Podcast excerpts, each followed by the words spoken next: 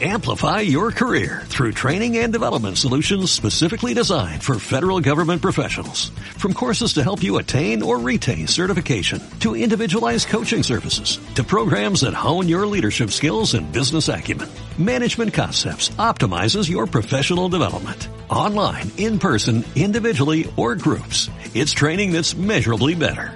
Learn more at managementconcepts.com. That's managementconcepts.com.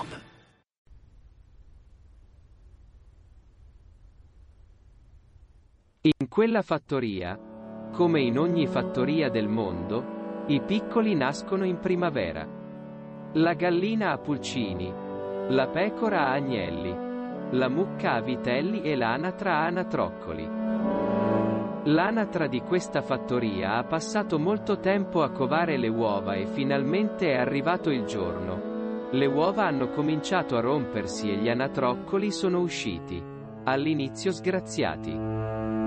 Ma quando il sole li ha riscaldati, le loro piume gialle hanno iniziato a brillare ed erano tutti bello come può essere. Improvvisamente, da una delle uova uscì un anatroccolo che, lungi dall'essere grassoccio come i suoi fratelli e dal piumaggio giallo, era più simile al cenere, grigio, ed era anche più alto degli altri e con un becco largo. Mamma Pata e gli anatroccoli sono rimasti sbalorditi da un tale pugno nell'occhio. Che brutto, disse uno degli anatroccoli. Non ha il nostro stesso colore, disse un altro. Non è niente come noi, ha detto un terzo. Mamma Apera lo guardava con occhio vigile e temeva che le avessero dato un gatto per lepre. Questo significa che forse mentre dormiva qualcuno aveva intrufolato l'uovo di qualcun altro nel suo nido e lei l'avrebbe fatto schiudere proprio come aveva fatto lei con i suoi anatroccoli. Incerta su cosa potesse essere successo, andò in processione intorno alla fattoria per far vedere a tutti la sua nidiata. Lei davanti e gli anatroccoli. Tutti giallastri e paffuti dietro e in fondo a tutto. Il nostro brutto anatroccolo che, a peggiorare le cose, non aveva nemmeno la grazia di camminare dei suoi fratellini e peggio ancora. Mentre gli anatroccoli rispondevano a mamma Anatra quando ha detto ciarlatano, gli anatroccoli hanno risposto ciarlatano e il brutto anatroccolo cuo. Immediatamente gli dissero di stare zitto e molto di nascosto Mama Pat gli chiese di camminare un po' indietro. Il brutto anatroccolo non capiva cosa stesse succedendo. Perché è stato trattato diversamente? La gallina ovaiola, grassoccia e circondata dai suoi pulcini, salutò mamma papera e i suoi piccoli, ma appena vide il brutto anatroccolo. Scoppiò in una sonora risata che non nascondeva niente. Niente. Oh, oh, oh, oh. Signora Zampa che hai? Alcuni anatroccoli molto carini. Ma non tutti. Oh, oh, oh. La mucca che pascolava tranquillamente con il suo vitello salutò anche mamma anatra. Ma non appena vide il brutto anatroccolo muggiva così forte che tutti nella fattoria vennero a vedere cosa stava succedendo. Mu. Ma cos'è questo? Il povero brutto anatroccolo divenne improvvisamente lo zimbello di tutti. Ma quanta poca compassione abbiamo a volte. Giusto? Nessuno pensava a cosa provava l'anatroccolo. Ognuno ha espresso la propria opinione tra una risata e l'altra. Lady Zampa ma che hai fatto? Ops, ma... Quanto si è rivelato brutto questo. Aem. Sei sicuro che sia tuo? Nessuno si accorse degli altri anatroccoli. Belli. Gialli. Paffuti e preziosi, parlavano solo del brutto anatroccolo. E quello fu il primo giorno. Con il passare dei giorni, ben lungi dall'accettare che questo anatroccolo fosse semplicemente diverso, né più bello né più brutto, né più alto né più basso, né più grasso né più magro. Era solo diverso. Ebbene, invece che gli animali della fattoria lo accettassero così com'era, in fondo il brutto anatroccolo non poteva cambiare aspetto. Che colpa aveva se era diverso dai suoi fratelli? Lo trattavano ogni giorno peggio. Se lo erano quando erano andava a nuotare se ne andavano tutti senza dirglielo. Se restavano a giocare lo escludevano senza tante cerimonie. L'anatroccolo si è sentito umiliato, abbandonato, triste e ha pensato. Nessuno mi ama qui. Andrò a cercare un posto dove posso trovare qualcuno che mi ami anche un po'. Molto triste pensando di dover allontanarsi da quella che considerava casa. Prese il sentiero nel cuore della notte e si allontanò dalla fattoria. Arrivò a un lago e sentendo dei strilli. Sbirciò tra i canneti e scoprì due bellissimi uccelli bianchi dal collo enorme. Oh disse l'anatroccolo ma che begli uccelli. Pensò di avvicinarsi a loro. Ma temendo che lo disprezzassero come avevano fatto tutti gli altri della fattoria, lasciò il lago. Lontano da tutti per paura di essere respinto, l'anatroccolo vagò per diversi giorni, scappando da tutto e da tutti. Vedete il danno che il disprezzo e l'umiliazione possono causare nel cuore delle persone? In quel volo venne l'autunno e poi l'inverno con la sua neve e le raffiche di vento freddo. L'anatroccolo arrivò tremante davanti a una casetta dove viveva una vecchia con un gatto e un pollo. Quando la vecchia lo vide, Pensò che se lo avesse ingrassato avrebbe potuto mangiarlo arrosto.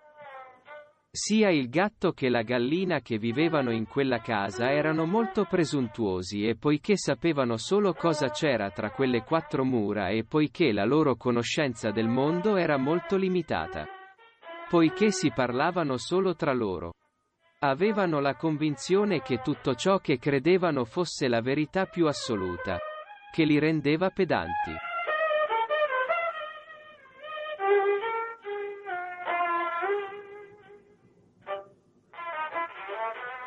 E nella maggior parte delle cose privi di ragione. L'anatroccolo che aveva conosciuto almeno molto più mondo degli abitanti di quella piccola casa di campagna.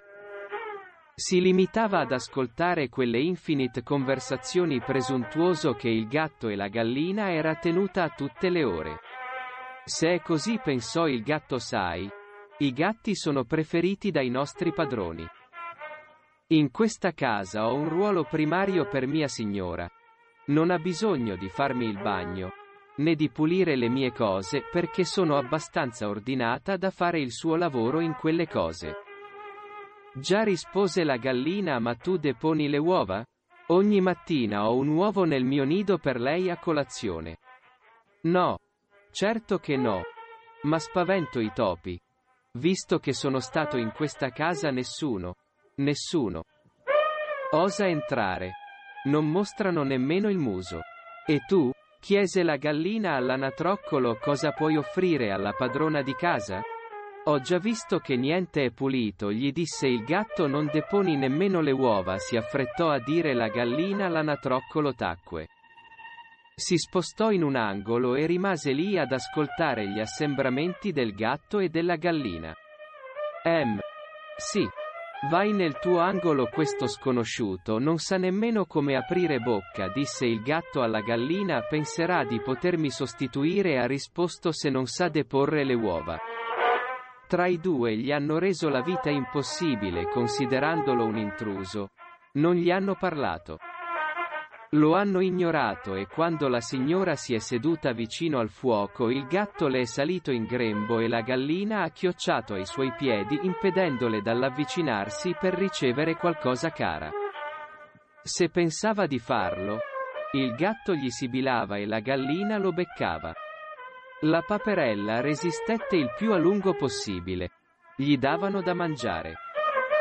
Era caldo e si teneva lontano dal gatto altezzoso e dalla gallina che covava. Dai loro commenti petulanti e dalle loro opinioni vanagloriose. Un bel giorno, affacciandosi alla porta, vide splendere uno splendido sole e capì che il rigido inverno stava volgendo al termine. In una svista di gatto, gallina e vecchia. Corse alla porta e si allontanò da quel luogo dove era stato nutrito ma non accettato. Vagava per i campi lontano da tutto e da tutti. Era stanco di essere ignorato, insultato e offeso senza motivo. Nella sua solitudine pensava a quale diritto avessero tutti di essere così antipatici con lui. Cosa pensavano i suoi fratelli anatroccoli, paffuti e giallastri? Erano tutti uguali. Non erano diversi l'uno dall'altro. Che cosa pensavano gli animali di quella fattoria in cui è venuto al mondo? Se non sapevano niente a parte la fattoria, c'era molto mondo oltre. Di cosa credevano il gatto e la gallina di non sapere nulla? Parlavano con grande certezza del loro piccolo regno. Lui aveva visto molto più mondo di loro. Nella sua solitudine. Pensava e rifletteva su tutto ciò che gli era successo nella vita. Perché rifiutiamo lo sconosciuto? Perché respingiamo il diverso? Perché giudichiamo senza sapere? Perché offendiamo senza pensare a ciò che il nostro modo di agire può ferire l'altro? In questi pensieri andava da un lago all'altro, da un sentiero all'altro, e così vedeva fiorire i campi. E sugli alberi apparivano le foglie e i frutti senza rendersi conto che cresceva e cambiava piumaggio. Stando lontano da tutti, non poteva sapere quanto fosse diverso. Una mattina di primavera. Avvicinandosi ad un lago, osservò i bellissimi uccelli che avevano sempre attirato la sua attenzione. Erano così belli. Avevano un piumaggio così bianco. Pulito e ben curato e con quegli eleganti colli ricurvi. Questa volta decise di avvicinarsi a loro. Era stanco di scappare. Mentre si avvicinava, si accorse che quegli uccelli non solo non fuggivano dalla sua presenza, ma si avvicinavano e nuotavano al suo fianco. Stupito, vide il riflesso della sua immagine nell'acqua. Lui. Lui era uno di quegli uccelli meravigliosi. Non era un brutto anatroccolo. Era un cigno. Aveva trovato il suo posto nel mondo. I suoi fratelli di razza. Questo lo ha fatto pensare molto. Non era brutto. Era solo diverso. Da allora l'anatroccolo, che a un certo punto sembrava brutto a tutti, visse felicemente accompagnando i suoi amici cigno. Non rideva mai delle differenze degli altri uccelli, non si allontanava mai dagli altri animali anche se erano diversi e accettava sempre tutti per quello che erano. Qualcosa che può sembrare brutto all'inizio diventa bello nel tempo. Giudicare senza sapere ci fa trattare male gli altri. Il mondo non è solo ciò che conosciamo. È molto più ampio. Più vasto e più diversificato.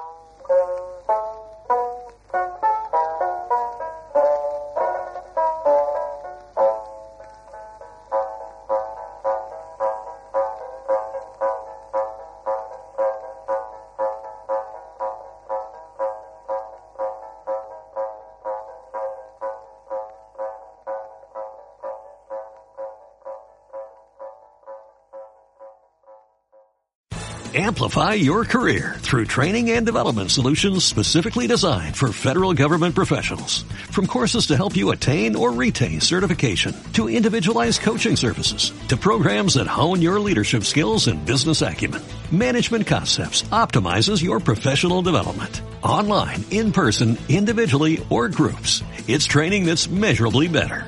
Learn more at managementconcepts.com. That's managementconcepts.com.